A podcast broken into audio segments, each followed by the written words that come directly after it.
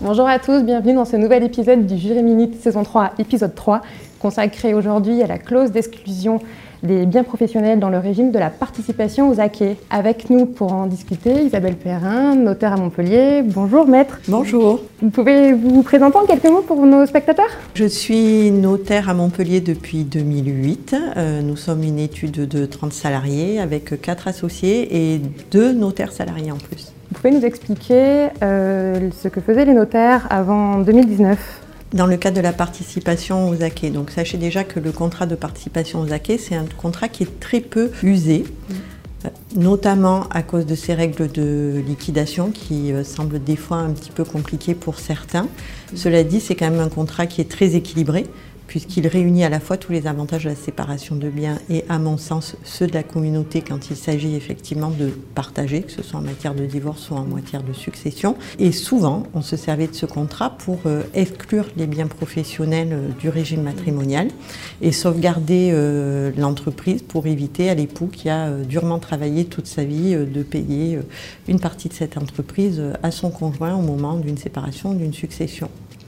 Et qu'est-ce qui a changé depuis 2019 La jurisprudence de la Cour de cassation en 2019 euh, interdit euh, de pouvoir euh, exclure les biens professionnels dans le cadre d'un contrat de mariage de participation aux acquis. Vous pouvez nous rappeler les faits de cet arrêt? Les faits sont très simples. Donc, ce sont deux époux qui, ont l'heure de la régularisation de leur contrat de mariage de participation aux acquis, excluent des acquis l'entreprise de monsieur, ce qui voulait dire que dans le cadre d'un partage, on ne tenait pas compte de la valeur de cette entreprise pour déterminer l'enrichissement de monsieur. Et une nouvelle jurisprudence euh, en mars 2021, donc très récente, est venue, je crois, confirmer cette jurisprudence alors, cette euh, jurisprudence a effectivement confirmé la jurisprudence euh, de 2019.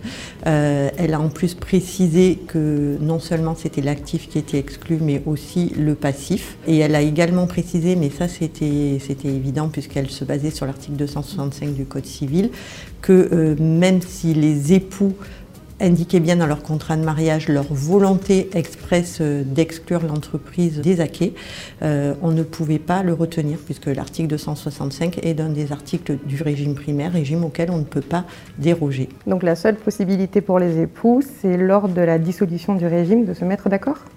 Exactement. C'est pas gagné. C'est pas gagné, je vous confirme. Et je crois que le notariat a fait une proposition lors de son dernier congrès des notaires en octobre oui, tout à fait. En fin de compte, le notariat a proposé que l'on inclue dans le Code civil un nouvel article concernant la participation aux acquis, précisant que l'on pouvait effectivement euh, exclure euh, les biens professionnels, indiquant un plafonnement. Ça, ça serait une alternative, c'est-à-dire mhm. qu'on pourrait soit complètement exclure les biens professionnels, soit les inclure en indiquant qu'ils étaient plafonnés à une valeur, ce qui pourrait être aussi une bonne solution pour, préserver euh, l'actif professionnel en plafonnant à l'actif non professionnel, c'est ça? Par exemple, ou euh, aussi en plafonnant, euh, du moins en, plafonnant une valeur. Moi, je le voyais aussi comme plafonner une valeur d'entreprise. D'accord. Je pense que ça, ça pourrait préserver un équilibre entre les époux, tout en rassurant le chef d'entreprise qui pourrait connaître éventuellement sa valeur de sortie, entre guillemets. Et cette proposition vous convient? En tant que Alors, elle me convient. Cela dit, après, est-ce que le législateur euh, va l'accepter? Mon souci euh, est le suivant, c'est que souvent la jurisprudence de la Cour de cassation fait loi quelques années après. Donc, euh, est-ce que le législateur va accepter d'aller contre cette jurisprudence? C'est l'avenir qui nous le dira. Sujet à suivre, j'ai envie de dire. Je vous remercie pour votre présence en nos locaux au sein de Genapi et nous vous souhaitons une belle fin de journée. Merci.